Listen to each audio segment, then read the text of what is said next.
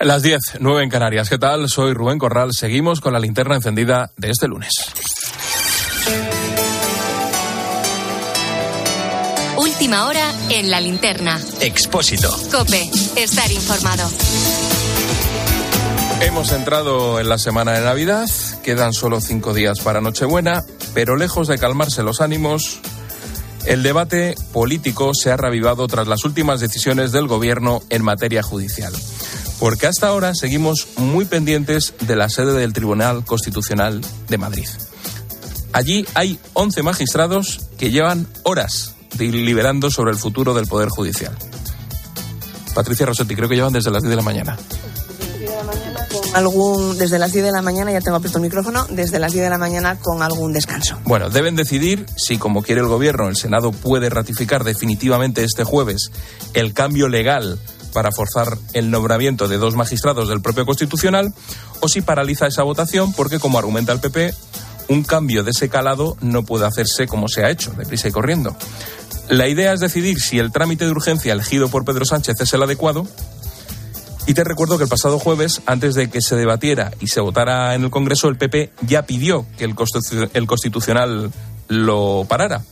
El Tribunal de Garantía se reunió, pero no tomó ninguna decisión y el presidente González Trevijano ganó tiempo convocando otro pleno para esta mañana, el que ha empezado a las 10. Sigue reunido hasta ahora puerta cerrada y de momento lo que sabemos es que ya han tomado una decisión. Hay una decisión han rechazado las recusaciones de Unidas Podemos y PSOE contra dos magistrados del sector conservador. Ahora toca decidirlo mollar, el recurso del PP. Vamos a conocer a última hora Patricia Rossetti, que lleva todo el día pendiente del móvil, pendiente del teléfono, pendiente de todo. Patricia, buenas noches. Hola, buenas noches. Y pendiente de esta jornada más que intensa y con posturas opuestas en las que los conservadores hasta el momento imponen sus tesis por un solo voto de diferencia, pero por mayoría de 6 a 5. El Constitucional admite a trámite el recurso del PP y continúa debatiendo hasta ahora las cautelarísimas, las medidas que pide el PP para que se suspenda la votación del jueves en el Senado de las enmiendas que afectan a la reforma del Constitucional. PSOE y Podemos no han conseguido sus pretensiones de apartar al presidente Trevijano ni al magistrado Narváez de las votaciones. Si les admiten la personación. Habían presentado múltiples escritos para intentar neutralizar el recurso del PP. Trevijano y Narváez son los magistrados designados por el gobierno de Rajoy, cuyo mandato está prorrogado desde el 12 de junio. Para los progresistas, Trevijano y Narváez debían abstenerse porque les afecta la ley que quiere modificar Pedro Sánchez, una ley que les cesaría de sus funciones y el gobierno ya podría colocar en el TC al exministro de Justicia, Juan Carlos Campo, y a Laura Díaz, exalto cargo de Moncloa. En la misma situación de prórroga están los magistrados Santiago Martínez Vares y el vicepresidente Siol, designados en su momento por el Consejo General del Poder Judicial, que mañana celebra un pleno para intentar nombrar a los magistrados del TC. Pero de momento no sabemos qué pasa con esas medidas cautelarísimas. Más de nueve horas de debate, Patricia, y en cualquier momento podemos saber algo o no. Deberíamos. Pero se supone que eh, más bien más eh, pronto que tarde tendremos resolución. Sí, porque la, semana continúa y todo va en base a la decisión que, tome hoy el, el Constitucional. Gracias, Patricia. Como ves, te estamos contando un tema complejo al que vamos a dedicar buena parte de nuestro tiempo de análisis y lo vamos a hacer hoy con Ignacio Camacho y con Alejandro Requeijo.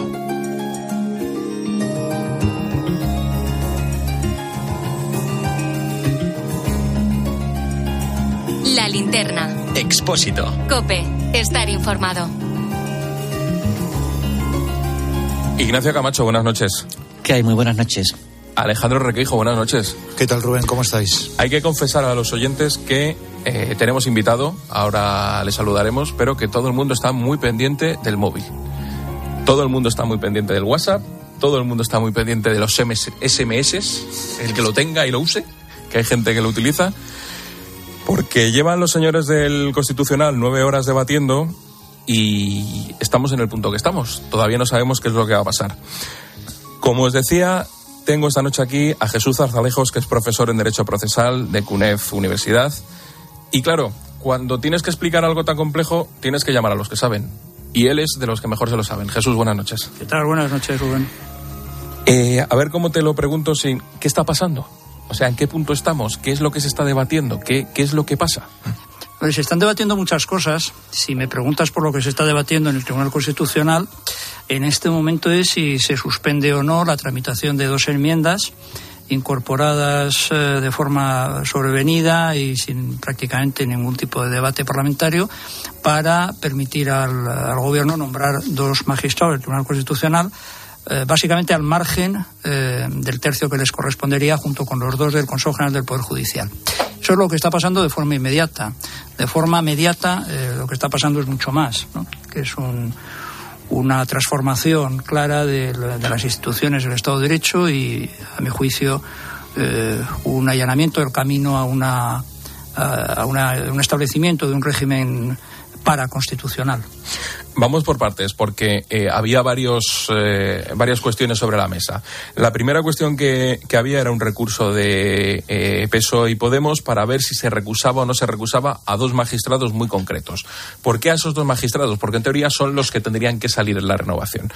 Eso de momento se ha rechazado y siguen en las deliberaciones, ¿no, Jesús? Ese sí. recurso ya lo tenemos. Ese es un incidente de recusación contra los dos magistrados, dos de los cuatro, porque serían cuatro los que se verían afectados por la aprobación de estas enmiendas, los dos que fueron designados por el Consejo General y los dos que fueron designados por el Gobierno.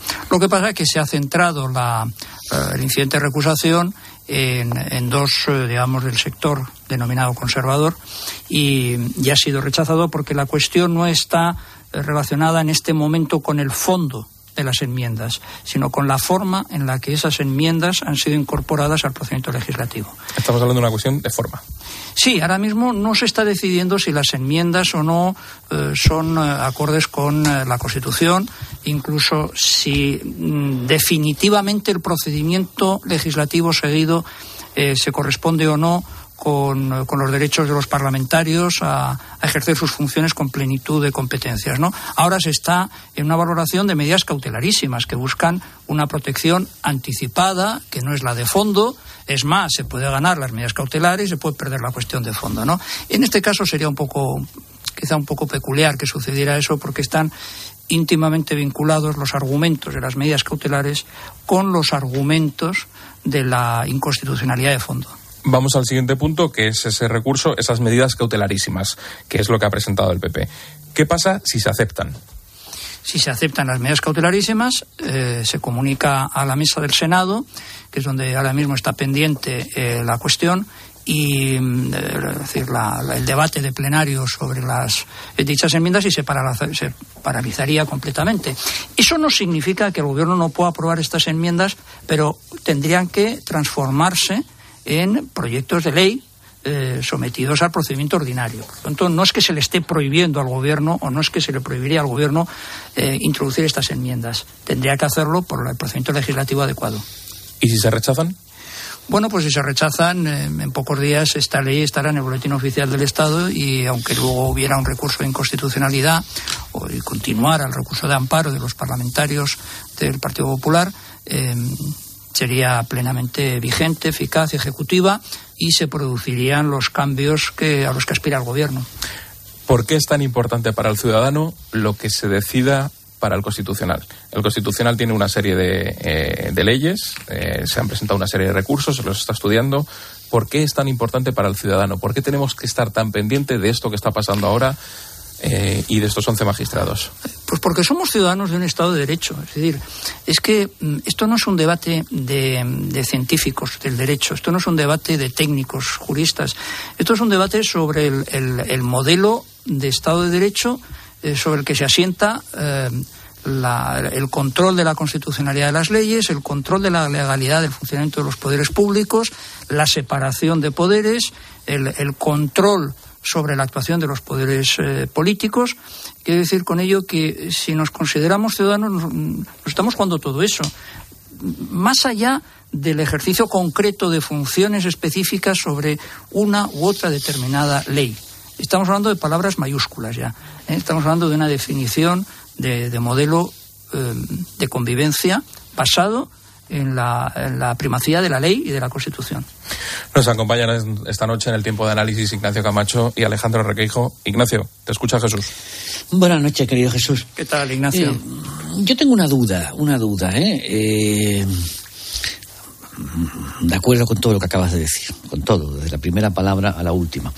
Y por supuesto con la, con la necesidad imperativa establecida además en la propia Constitución, el artículo 9, de que todos los poderes públicos se sometan al arbitrio del ordenamiento. Eh, pero más allá de la legitimidad que asiste a la oposición, en este caso al Partido Popular, de, presentar un recurso, eh, esa maniobra que en el fondo es, obstruccionista, es una maniobra política de obstruccionismo, ¿no ha comprometido un poco al tribunal, mm, abocándolo con B, no con V, como lo del Pleno, eh, abocándolo a un conflicto, a un choque de político con el gobierno, a la presión populista que le han sometido y que de alguna de una u otra manera, y sea cual sea además el veredicto, eh, lo va a, arrastrar y le va a, arrancar otro girón más de prestigio? Pues es muy probable, Ignacio. Lo que sucede es que como nada de lo que está pasando tiene precedentes, eh, eh, no podemos, eh, yo creo que es un, estamos viendo una situación de conflicto en el que nadie puede eludir en este momento el papel que le corresponde. y a veces los papeles que, que corresponden a cada cual se ejecutan en condiciones que uno no querría, ¿no? Pero que vienen impuestas por la excepcionalidad de la situación. Yo estoy de acuerdo contigo en que valorar medidas cautelarísimas contra dos enmiendas en un procedimiento legislativo que no está cerrado es algo que si hace meses nos lo hubieran planteado diríamos eh, que claro, casi es, un supuesto de laboratorio. Complicado, ¿eh? Es muy complicado. Eh, pero quizá lo complicado de, este supuesto se explica por lo complicado del origen, ¿no? Que, que, ya no solo es el recurso del Partido Popular, sino aquella ley que mutiló las competencias del Consejo General del Poder mm. Judicial para impedir que nombrara eh, los altos cargos judiciales y dos magistrados del Tribunal Constitucional. Yo creo que desde aquel momento eh, se, rompió la baraja de la lealtad constitucional y a partir de entonces todo lo que está pasando es incómodo, es chirriante. Eh, pero la cuestión es que hay que preguntarse si es necesario, ¿no? Esa ley que maniató el Consejo, por cierto, está recurrida, en, el fondo además, y el Tribunal Constitucional la aparcó porque entendía que no había consenso político y que era mejor dejarlo pasar hasta que, no sé, hasta, hasta encontrar el momento propicio, que es una cosa muy, muy evanescente. Efectivamente, pero precisamente por eso comentaba la necesidad de que todos en todo momento cumplan el papel eh, al que la situación del país aboca ¿no? y, empuja. Alejandro Requijo. ¿Qué tal, señor Zarzalejos? Yo quería preguntarle su opinión eh, como, como, experto, como conocedor en la materia y partiendo de la base de una cosa que yo creo que ha apuntado usted y que es muy importante y es que muchas de las cosas de las que estamos hablando no hay precedentes y eso creo que es algo que, es importante que todo el mundo sepa. Quería saber su opinión respecto a que eh, los dos magistrados en torno a los cuales se había pedido su recusación han podido decidir. Eh, que le explique usted a la, gente que nos está oyendo si eso es posible, si tiene encaje, porque no tenga usted duda que va a ser uno de los argumentos centrales que va a utilizar una buena parte del arco parlamentario para poner en duda la decisión final. No, sin duda. Y además eh, eh, hay cuestiones aparentemente formales que realmente pues pueden legitimar la, pregunta que me acaba de hacer, porque efectivamente si se aprobaran estas enmiendas se pondría en marcha unos mecanismos casi automáticos de sustitución y esos dos magistrados serían inmediatamente sustituidos por los dos que quiere nombrar gobierno. Lo que pasa es que hay otros dos magistrados que no han sido recusados y que también se encuentran en la misma situación, que son los que tienen los que fueron nombrados por el Consejo General del Poder Judicial. Por tanto, estamos ante una recusación muy selectiva y, que eso mismo le priva de una cierta eh, no justificación jurídica, porque no quiero entrar en ese debate que ya ha sido resuelto por el tribunal, sino de, la, de, legitimación o por lo menos de intencionalidad. Dicho lo cual, aquí no se está decidiendo el fondo del asunto en el sentido de esas enmiendas son o no sustantivamente adecuadas a la Constitución. Se está decidiendo si el procedimiento legislativo eh, debe ser o no suspendido. Y esa es la cuestión en la que estos magistrados, entiendo yo, porque no conozco el detalle de la resolución, habrán considerado que no está comprometida su imparcialidad ni objetiva ni subjetiva.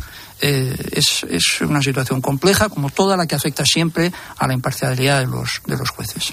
Estaba pensando yo, Jesús, en mi madre, eh, para ver cómo le explico todo esto y todo lo que pueda pasar y por qué es tan importante. Y el titular que me sale es que estamos metidos en un lío bastante gordo. Así, a nivel coloquial. Porque vayamos hacia donde vayamos, nos vamos a encontrar con una situación primero o un lugar en el que no hemos estado nunca, en el que no sabemos cómo se tiene que manejar cada uno y sobre todo da la sensación de que no sabemos dónde vamos a terminar. No, claro, y, eso se debe a una cosa, Rubén. Estamos ante una crisis institucional y constitucional sin precedentes, eh, que, y, y, que tiene como eh, signo distintivo que su origen está en decisiones mm, del Consejo de Ministros y de la mesa del Congreso. Eso es algo eh, que marca un antes y un después con cualquier otro acontecimiento eh, que hayamos vivido en la historia de la democracia. Hablabas antes de que esto va a tener una derivada política. Vamos a estar muy pendientes de lo que salga esta noche, pero a la espera de esa decisión final, los partidos mm, ya van empezando a reaccionar. Ricardo Rodríguez, buenas noches. Perdón, ahora recuperamos a Ricardo. Eh, hablábamos de que, claro, ahora vamos a ir hacia otro lugar, que es lo que puede hacer cada uno, que lo que tú comentabas es que hay que tener un plan B, un plan B, un plan C para saber dónde vamos. Ahora sí, ya están empezando a reaccionar los partidos y ya está aquí Ricardo Rodríguez para contarnos eh, hacia dónde vamos a ir. Ricardo, buenas noches. ¿Qué tal? Buenas noches.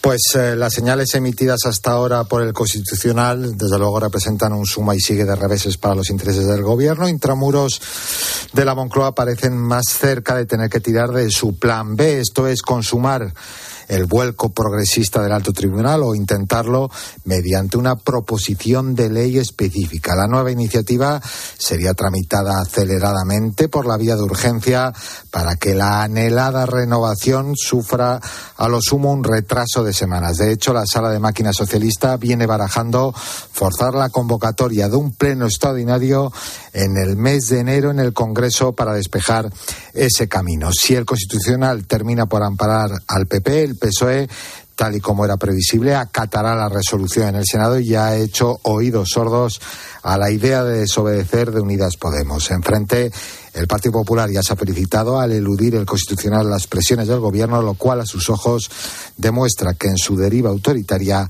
ha cruzado todas las líneas rojas. Gracias, Ricardo. A eso es a lo que te referías, Jesús, que si le tumban esta cuestión, se busca otra alternativa. Efectivamente, encauzar esas enmiendas como el contenido propio de una, de una proposición de ley por el trámite que considere oportuno, pero tendría su propia normativa, su propio procedimiento y no estarían introducidas de manera forzada en una ley con la que no guarda ningún tipo de, de homogeneidad, que es eh, el fundamento del recurso de amparo promovido por los eh, parlamentarios del Partido Popular.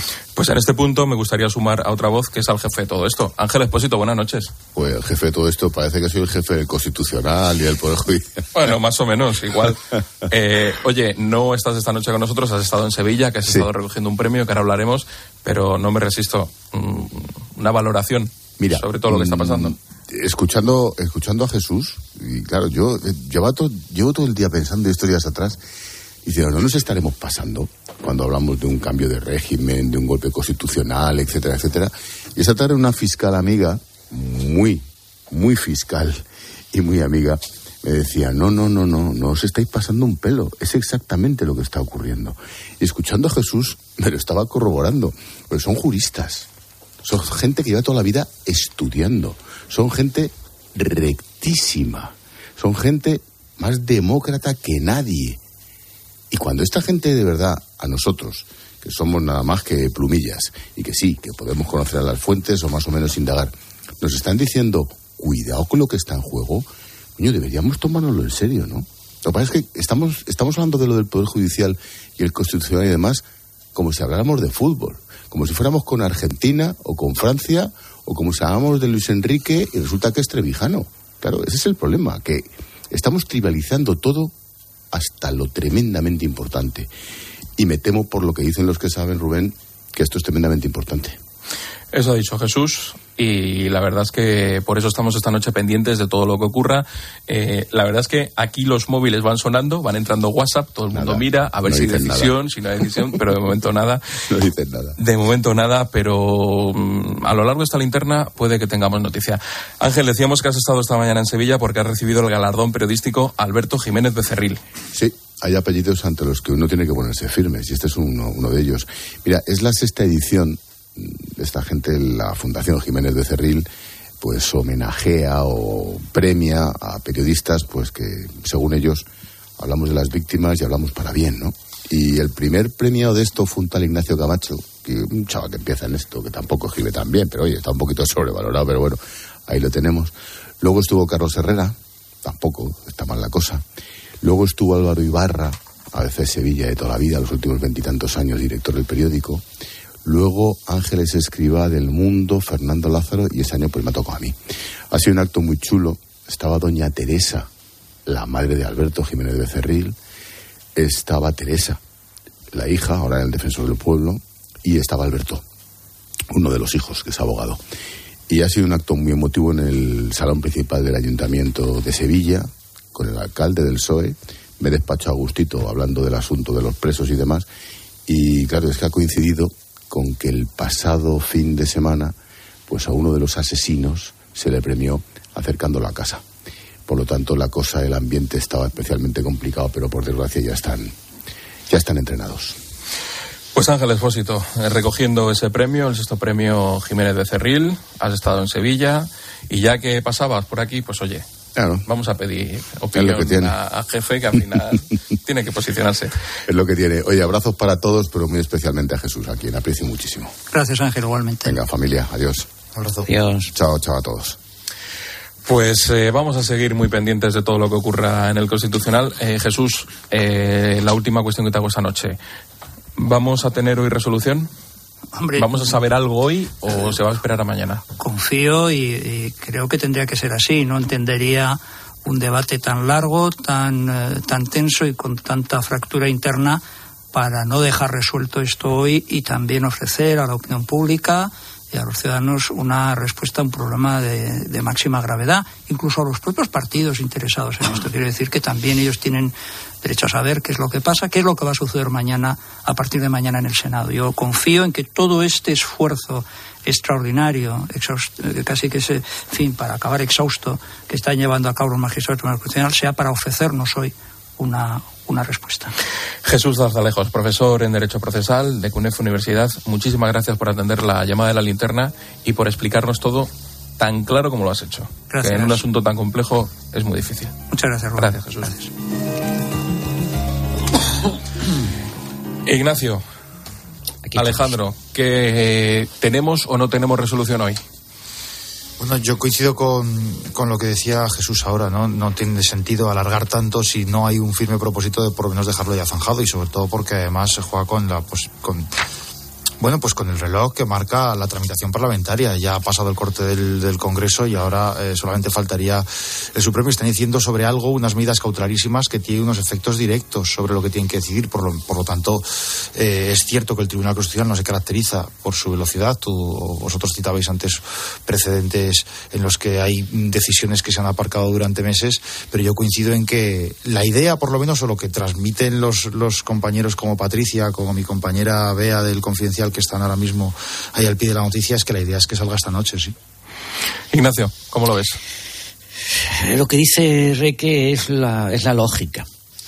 Pero vamos a ver, conociendo un poco el funcionamiento, algo, ¿eh? solo el funcionamiento de, de ese órgano de garantías, donde hay juristas que más allá de su sensibilidad ideológica tienen un enorme respeto por, por el orden, por el ordenamiento y por el papel del propio tribunal, también hay otros que no, ¿eh? hay otros que son soldados, soldados de partido, personas que, como me dijo una vez un dirigente del partido que, que tenía que ver en, en la designación de algunos de ellos, personas me dijo que cuando mi teléfono esté en modo avión sepan qué tienen que hacer.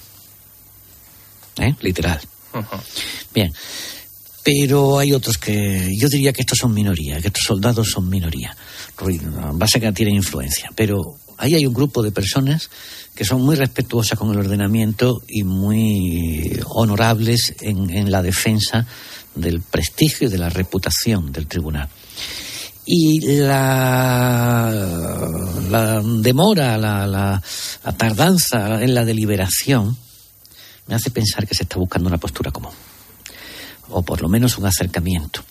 Porque si no, mm, a estas alturas ya habrían dicho, venga, esto ya está todo hablado, vamos a votar.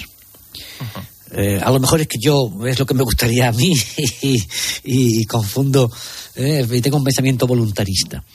Pero me inclino a pensar que allí son todos conscientes, aunque a algunos les importe más y a otros menos, eh, de que el tribunal va a salir de todas maneras muy, muy deshilachado de esto, muy herido, y que mientras más mm, breve, más corta y, menos grave sea la herida, mejor. Y eso implicaría un, bueno, un posicionamiento. Ya esta mañana, ya esta mañana ha habido una saludable disidencia.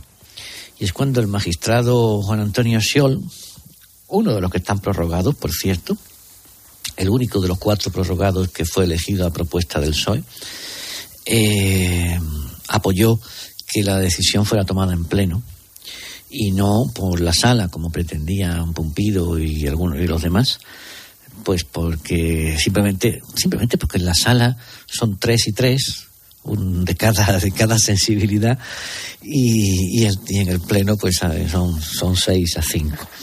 Esto es así pero yo sé que la gente va a decir pero qué esto sí sí esto funciona así. Y, y uno de los magistrados el señor Schiol eh, votó a favor de que se viera en pleno, como debe de ser, porque un asunto de esta categoría no lo puede resolver una sala con la mitad de los magistrados, tiene que resolverse en un pleno, como muy razonablemente lo abocó, ahora sí con V, el presidente del tribunal, el señor González Trevijano. Pues si os parece vamos a hacer una cuestión. Vamos a dejar esto en la carpeta de archivados porque es muy probable que en los próximos minutos tengamos que volver sobre ello y vamos a hacer una pequeña pausa. Y para ello tenemos ahora una nueva noticia con buena energía, Paloma. Sí, vamos a hablar de Naturgy y Equinor que trabajan conjuntamente en el proyecto Floating Offshore Wind Canarias, con el que quieren optar a la instalación de más de 200 megavatios de eólica marina flotante en el espacio marítimo del este de Gran Canaria. Se va a desarrollar con tecnología de plataforma flotante semisumergible que permite instalar las estructuras más alejadas de la costa. Este parque eólico marino reducirá las emisiones de CO2 equivalente a 350.000 coches al año. La Universidad de Las Palmas de Gran Canaria estima que el proyecto podría generar más de 2.500 puestos de trabajo.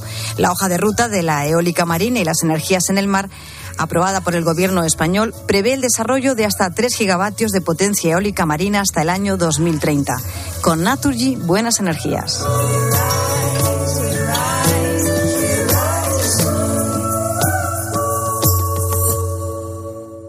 Estás escuchando la linterna de Cope. Y recuerda que si entras en cope.es, también puedes llevar en tu móvil las mejores historias y el mejor análisis con Ángel Expósito. Este mes el mundo cambiará para siempre, al menos el mundo de los seguros. Porque si cambias tu seguro de coche a línea directa te daremos una oferta que nadie podrá batir, pero nadie en nadie. Te bajamos el precio de tu seguro de coche y tienes un todo riesgo a precio de terceros. Ven directo a lineadirecta.com o llama al 917-700-700. El valor de ser directo. Consulta condiciones. Escuchas la linterna. Y recuerda, la mejor experiencia y el mejor sonido solo los encuentras en cope.es y en la aplicación móvil. Descárgatela. Quiero viajar a un lugar que proteja su cultura, que preserve su naturaleza y el aire que respiramos. Un lugar con energía limpia y productos locales, donde las personas vivan y trabajen en igualdad de condiciones. Islas Baleares, el turismo del futuro. No se lo cuentes a nadie, es un secreto. Pero la magia existe. Porque esta Navidad ha pasado algo mágico. He conocido un reno que vuela, de verdad. Pero como es muy pequeñito, aún no lo hace muy bien. Creo que me lo voy a quedar hasta que aprenda a volar muy alto. Y un día pueda ir por todo el mundo repartiendo regalos. Es magia, es Navidad, es el corte inglés. La vida siempre nos pone a prueba. Por eso en PSN Previsión Sanitaria Nacional hacemos más fáciles los momentos difíciles. Protege tu futuro y a los que más quieres con la mutua en la que confían los profesionales universitarios desde hace más de 90 años. PSN Previsión Sanitaria Nacional. Aseguramos sobre valores. No solo se trata de saber lo que pasa. Hemos conocido un fraude que nos ha llamado la atención y en el que podemos caer cualquiera de nosotros. Muchos vecinos que tenían aparcados sus coches en la calle se encontraron una multa. Sin embargo, todo era falso. Sino de entender por qué pasa y cómo te afecta. Acláranos en qué consiste exactamente este fraude mediante el código QR. Si tú encuentras ese tipo de multa bien montada, pues es clonar la página del ayuntamiento donde por pronto pago. De lunes a viernes, de 1 a 4 de la tarde, en Mediodía Cope, Pilar García Muñiz te da todas las claves para entender lo que sucede a tu alrededor.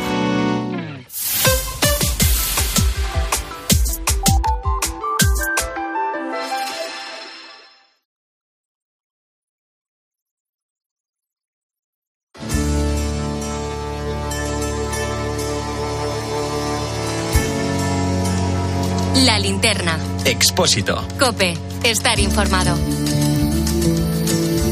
Tiempo de análisis y de opinión en la linterna de la cadena COPE y también tiempo de últimas horas. Estábamos muy pendientes de lo que iba a pasar en el, en el Constitucional y, como te digo, hay noticia de última hora. Patricia Rossetti, ¿qué ha ocurrido? Pues ha ocurrido lo, lo, esperado, esa votación de 6 a 5 que se ha producido durante todo el día, pues por 6 a 5 el Constitucional admite las medidas cautelares que pedía el PP y, y paraliza, frena esa votación eh, para el jueves en el Senado respecto a las enmiendas que afectan a la reforma del Constitucional.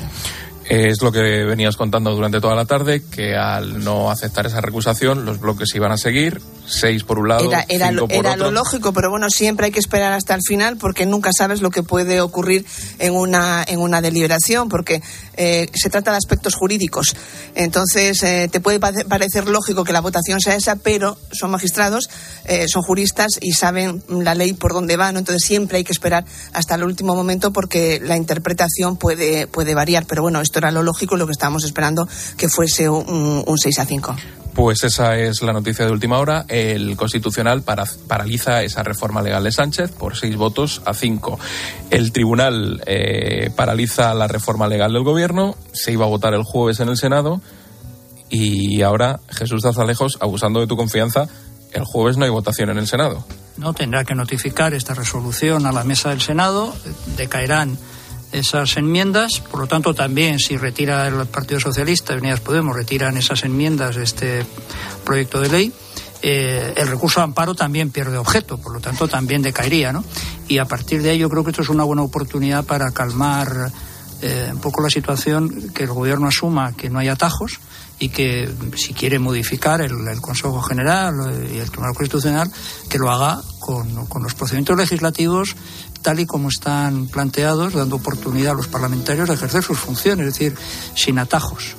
¿Y qué margen de maniobra tiene ahora el gobierno? Porque estábamos contando, nos lo contaba nuestro compañero Ricardo Rodríguez, que ahora lo que puede hacer es plantearlo de otra manera. Yo sí, bueno, lo que ha comentado es eh, muy previsible y sería desde el punto de vista práctico para el propio gobierno, en vez de enredarse en una discusión, en un conflicto constitucional, una catarata de insultos, de deslegitimación, que ya, en fin, parece que está, en fin, no tiene fin, poner, eh, encauzar su propio interés en modificar la situación, pero a través de los procedimientos eh, adecuados. Por lo tiene, lo tiene relativamente fácil, que es eh, llevar al Congreso la correspondiente proyecto de ley y si eso a través de los partidos, las proposiciones de ley y que se discutan eh, con, plenitud de, funciones y de garantías para los propios parlamentarios, pero sin ir haciendo todo por atajos y, un poco con, con nocturnidad y, como si el, todos los, todas las garantías de los procedimientos fueran obstáculos a un objetivo que se legitima eh, sol, por sí solo. Y no, en la democracia las formas también son el fondo. Eh, el hecho de que haya sido por seis votos a cinco y que se mantengan los bloques, ¿es una buena noticia o es intrascendente? Bueno, vamos a ver, es eh, reflejo de lo que tenemos y eh, que siempre es mejor que haya unanimidades o grandes mayorías, pero si no las hay, pues ¿qué le vamos a hacer? No sería la primera vez que en el Tribunal Constitucional las cosas se resuelven por un voto o incluso con empate y voto de calidad del presidente, como la famosa expropiación aquí de Rumasa, que también es un hito en la historia de este tribunal. Yo creo que eh, cuando llega el momento de asumir responsabilidades, pues toca votar y si la, votación arroja un resultado tan eh, corto, pues asumirlo como parte del funcionamiento de las instituciones, ¿no? Porque el, consenso no es un fin en sí mismo. ¿eh? No todo lo que se acuerda por consenso es bueno por naturaleza. Por tanto, esta, esta discrepancia pues era inevitable y yo creo que estaba descontada por todos, incluyendo por los propios magistrados. Patricia Rossetti nos daba esa última hora. El Constitucional paraliza la reforma legal de Sánchez por seis votos frente a cinco. Y Jesús Zarzalejos, profesor en Derecho Procesal, nos eh, ilustraba por dónde puede ir a partir de ahora la situación. Algo que no va a ser fácil. O sea, vamos a tener unos días calentitos. Gracias, Jesús. Nada. A ti. Ignacio, pues ya tenemos la decisión. Ahora tenemos, sí, además no, no ha habido lo que yo mm, esperanzaba, no, no, no barruntaba, sino que esperanzaba. Pues ahora me temo que ahora tendría que ocurrir lo que ha dicho Jesús, que Zarzalejo que debería de ocurrir, es decir, que además está perfectamente al alcance del gobierno, que es mm, tramitar la reforma, que ya de por sí es bastante cuestionable, por no decir un adjetivo más eh, contundente, pero tramitarla por el procedimiento mm, regular, con audiencia, con, con, con, con, trámites de información de los organismos consultivos, etcétera. Pero no lo quieren hacer por dos razones. Una, porque tienen prisa, porque lo quieren hacer todo este año para. Porque estas son las ideas de Bolaños. Esto, vamos a hacerlo todo de golpe, terminamos las navidades, la gente se come el turrón, los reyes, y en enero empezamos a, a, llover dinero y ya no hablamos de estas cosas antipáticas. Claro, entonces tener esto tres meses dando vueltas y esperar elecciones, pues no quieren hacerlo, porque eso son, es una tramitación de tres meses mínimo. Y, pero lo pueden hacer, quiero decir, es como lo deberían de hacer. Ya, insisto, al margen del fondo de, de, la ley, que es bastante aberrante, de la reforma, que es bastante aberrante. Lo que temo que van a hacer es acrecentar el pulso, es decir, a nosotros no se nos echa un pulso, esto que decía un poco el paroxismo de aquello que decía Alfonso Guerra, que me echa un pulso lo pierde, ¿no? Era Alfonso Guerra que decía esto, no me acuerdo. Hmm. Eh, mm, aquí no se echa nadie un pulso. Y espérate, yo esta mañana he dicho en el programa de Herrera una cosa. Eh, sé que eh, luego alguien le ha preguntado a la, a la señora Alegría en la rueda de prensa y lo ha desmentido. Y ya sabéis el valor que tienen los desmentidos en el gobierno. Yo temo que el gobierno responda a esto publicando, si no mañana, mm, de un día, un día de estos, el decreto de cese de los magistrados Pedro González Trevijano, presidente, y Antonio Narváez, y Antonio Alfredo, no me acuerdo, no, Antonio Narváez, y, el, decreto simultáneo de nombramiento de los nuevos magistrados Julián Campo y Laura Díez. Esto es un desafío en toda regla a la Constitución que establece con toda claridad la renovación por tercios, no por sextos. Pero, es pero sería un real decreto, con la firma del rey y eso aboca a un conflicto ya de crisis de legitimidades mm, aberrante. Eso es algo que el señor Bolaños ha verbalizado delante de personas. Y sé por qué lo digo. Esto no es opinión. Es información. Sí. Reque. Bueno, pues eh, es una noche en la que se van sucediendo informaciones y podemos leer algunas de las primeras reacciones que ya están circulando están dando vueltas les dan, las, están destacando, sobre todo los compañeros. ¿no? John Antolín Llorente, director de comunicación del PSOE, dice: Por primera vez en España y en Europa, un tribunal constitucional impide votar a los legítimos representantes de los ciudadanos. Un tribunal constitucional con miembros cuyo mandato está caducado. Esta es la democracia, entre comillas, en la versión del PP. Es decir, yo creo que tenemos muchos problemas encima de la mesa, Rubén, muchos problemas. Y probablemente uno de ellos es la dificultad que entraña explicar todo esto.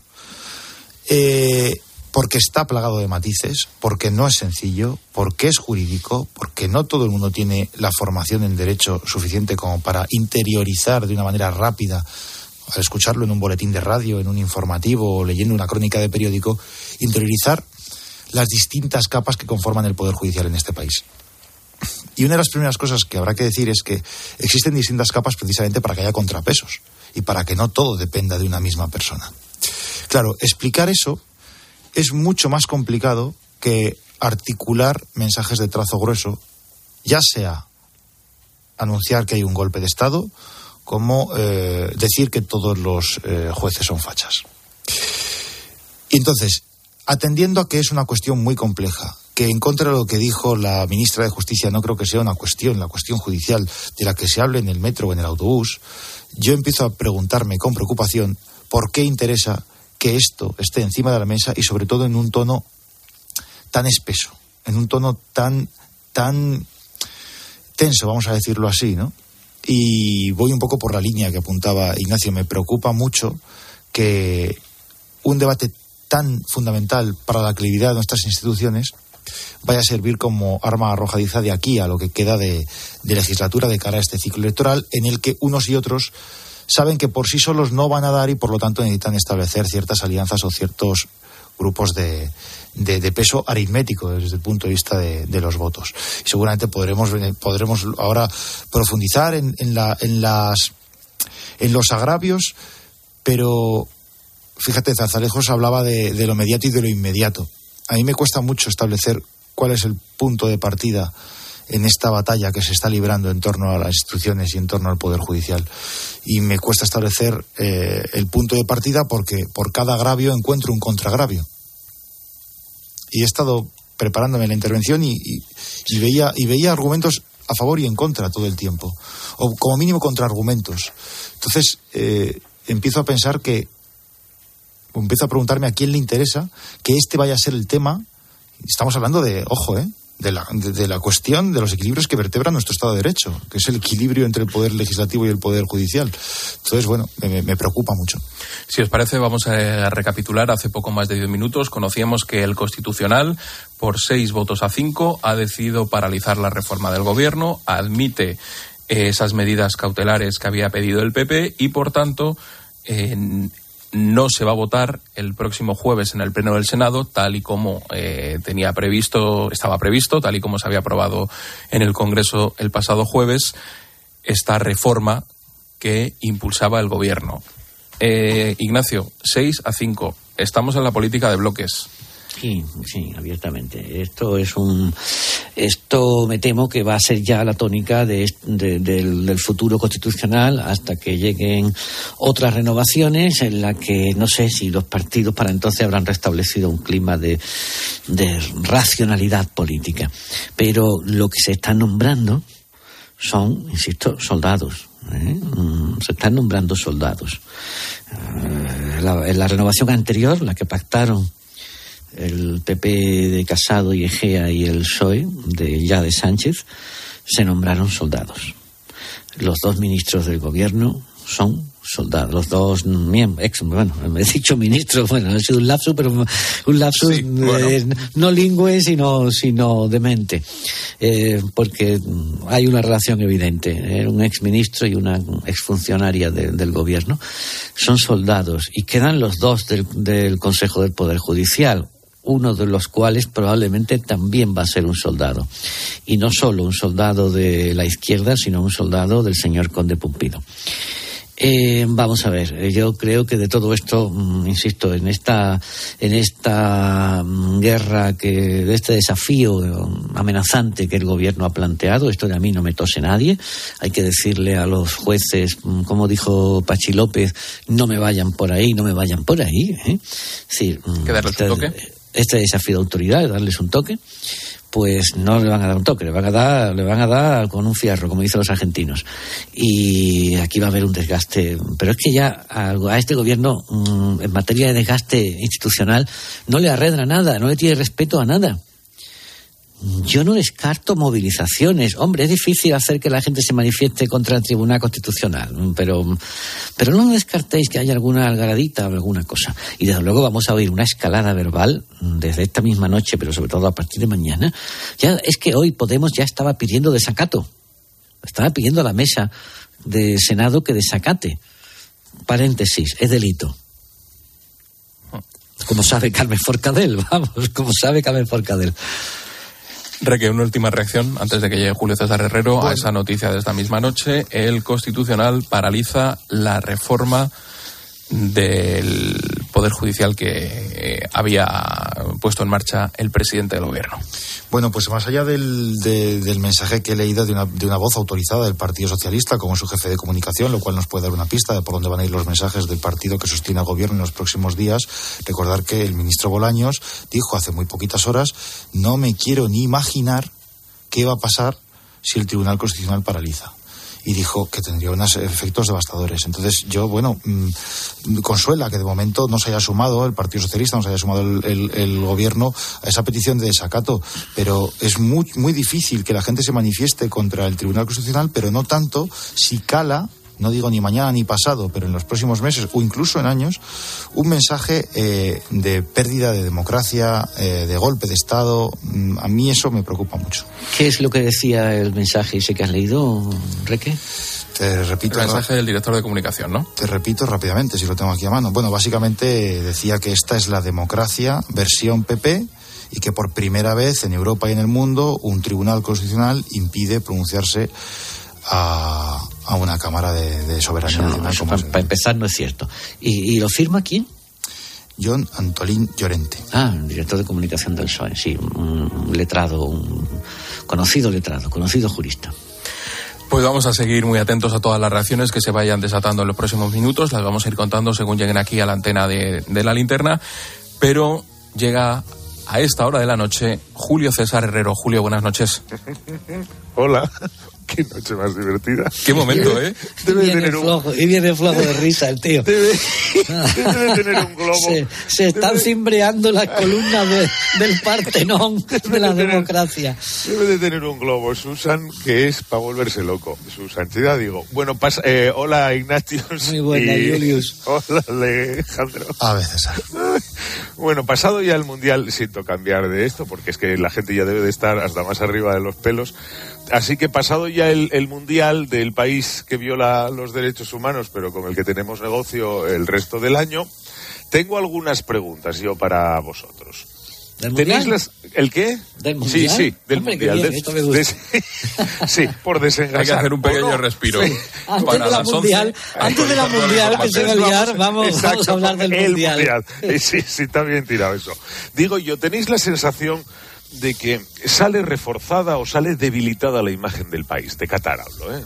Debilitada de principio a fin, eh, de, principio, de a fin. principio a fin sale debilitada y eh, para rematarlo la guinda ya fue privarle al mejor futbolista del mundo de una foto histórica poniéndole de manera absolutamente innecesaria ese, esa prenda eh, eh, que, por si a alguien le quedaba alguna duda yo creo que ya termina de generar rechazo. Creo que todo el mundial ha estado marcado por noticias ya sea eh, de personas que querían protestar y no les dejaban empezando por la selección alemana como por periodistas o, incluso ciudadanos.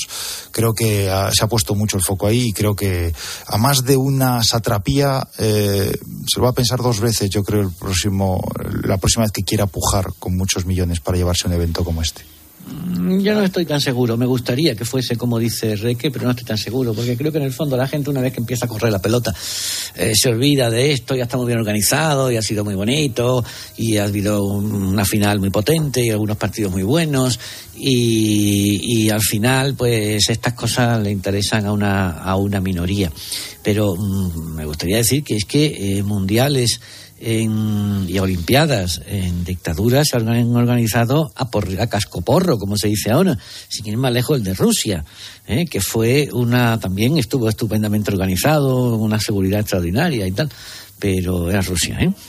Y Mira, dónde está Rusia ahora. Entonces con Qatar tal, y ya raro será que no se lleven unos juegos de aquí a un cierto tiempo. Si esto ha salido ahí, el blanqueo de la, de, de la- comprando lobbies de eurodiputados y tal. Si esto, pero si es que eh, quién estaba ayer en el en el palco de- del Estadio Lusail.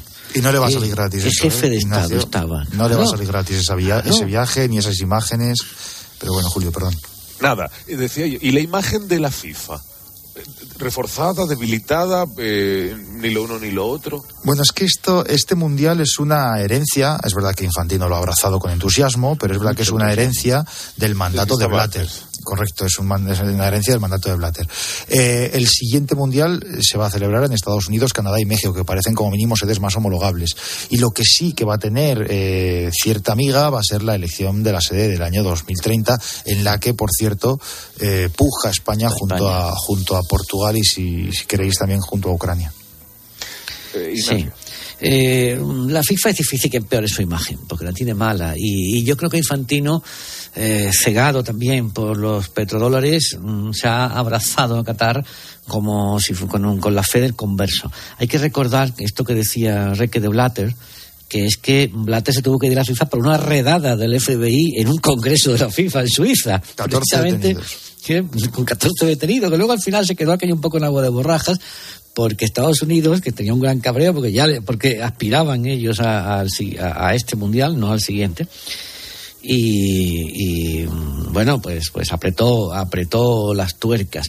Y fue una redada por corrupción, porque hubo sobornos para comprar el mundial. Y desde entonces no han dejado de sobornar gente para limpiar imagen. Entre otros, bueno, sobornar, eh, eh, eh, entre otros, mm, se ha contratado allí a algún destacado mm, hombre de fútbol español, ahora entrenador, Esto decía Alejandro que mucha crítica y las elecciones y no sé qué, pero bueno, tanto las elecciones como los medios de comunicación han, han pasado por el aro.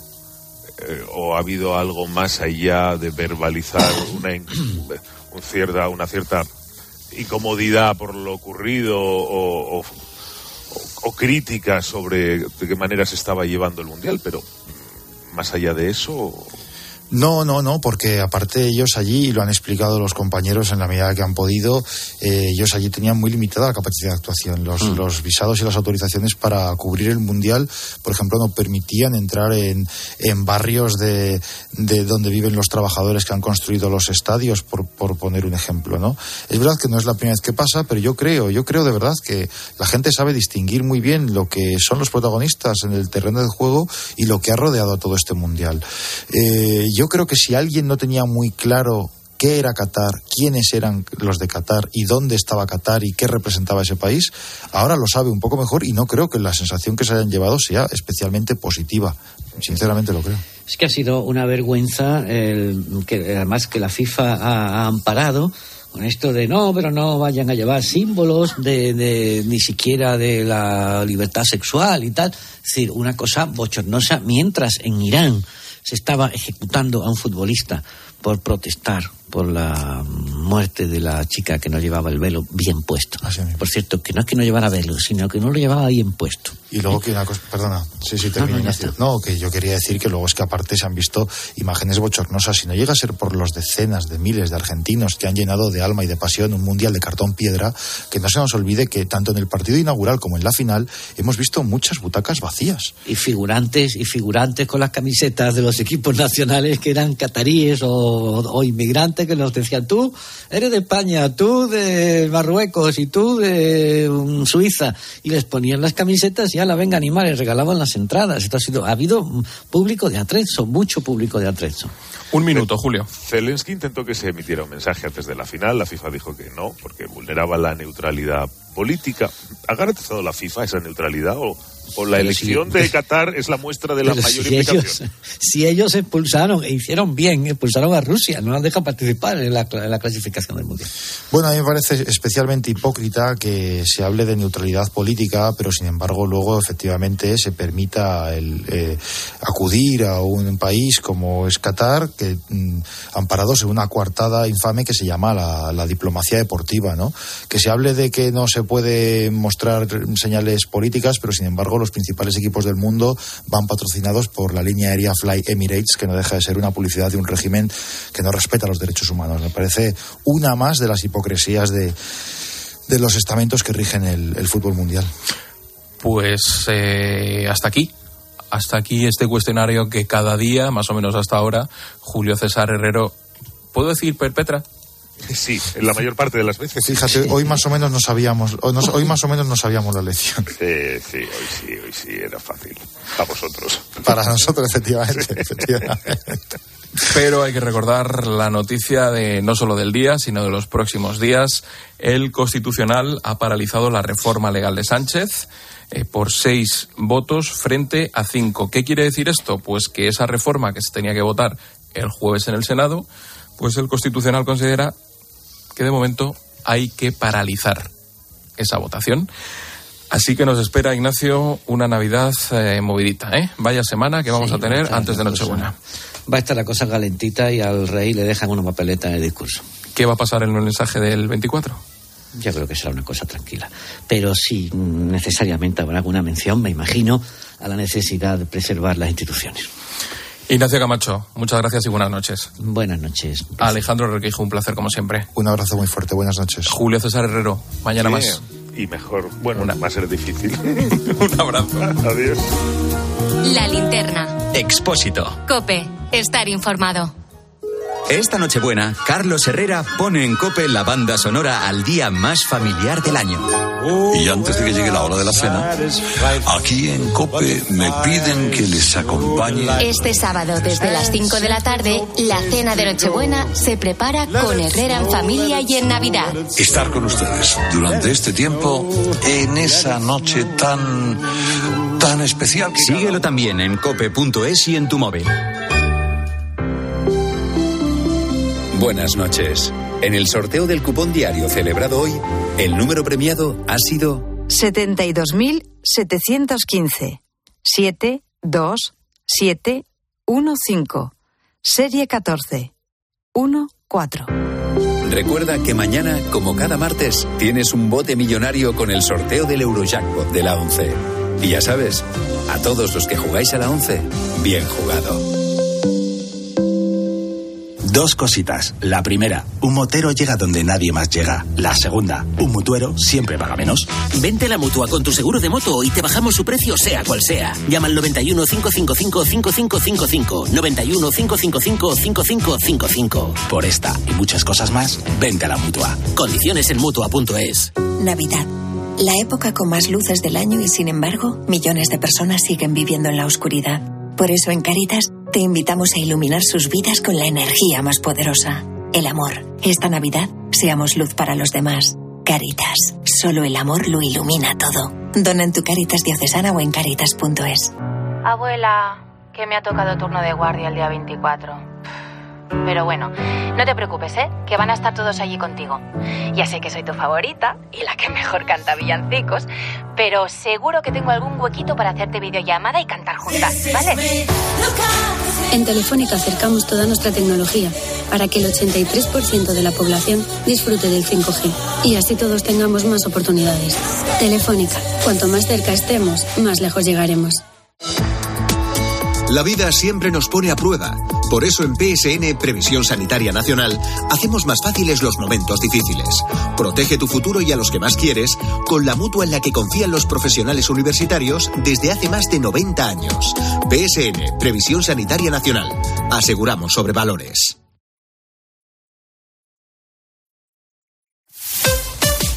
Escuchas la linterna. Y recuerda, la mejor experiencia y el mejor sonido solo los encuentras en cope.es y en la aplicación móvil. Descárgatela. Hola, mamá. Adivina, he conseguido el trabajo. La verdad es que aún no me lo creo. Estoy súper contenta. Al final vas a tener razón cuando me decías que saliera de mi zona de confort y que aprendiera cosas nuevas.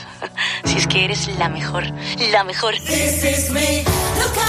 En Telefónica acercamos toda nuestra tecnología para seguir formando a personas para el empleo y así todos tengamos más oportunidades. Telefónica, cuanto más cerca estemos, más lejos llegaremos. Estas gafas me han salido por solo 29 euros. ¿A qué parecen más caras? Pues son mis 29, las gafas completas de Sol Optical por 29 euros. Infórmate en soloptical.com.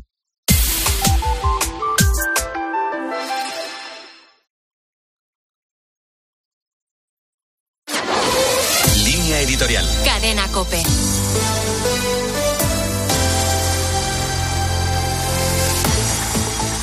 Si hay un país del mundo donde se vive con pasión el fútbol, ese es sin duda Argentina. Por eso la fiesta del nuevo campeón del mundo viene cargada de un colorido y unas celebraciones particulares. Ese exceso que lleva miles de aficionados a vivirlo como si de una experiencia religiosa se tratara, tenía una deuda pendiente con uno de los mejores jugadores de todos los tiempos. A Maradona le correspondió su mundial en México 1986. Ahora, a una estrella no menor que Diego, como es Leo Messi, le correspondía el suyo. Es el tercer mundial para la selección albiceleste y su victoria ha sido el colofón idóneo al peculiar mundial de Qatar, coronado con una inolvidable final contra Francia. Los excesos en la celebración no son patrimonio de los aficionados. También algunos jugadores no han dado el ejemplo deseable a la hora de ser respetuosos y elegantes en la victoria. Es cierto que los argentinos, acostumbrados por desgracia a sufrir mucho, tienen derecho a celebrar a lo grande un triunfo así y hacerlo en cierto sentido como escape a muchas calamidades diarias de la vida social y política. Pero el fútbol ofrece también una poderosa lección. No es casual que allí donde se marcan unas reglas claras, iguales para todos, donde se promueve la competición y al mismo tiempo un trato noble al rival, Argentina haya sido capaz de ser campeón mundial. El juego es, en este sentido, un espléndido espejo de la vida y el Mundial, con todos sus claroscuros, nos da la posibilidad, cada cuatro años, de sacar lecciones muy aprovechables para nuestra convivencia.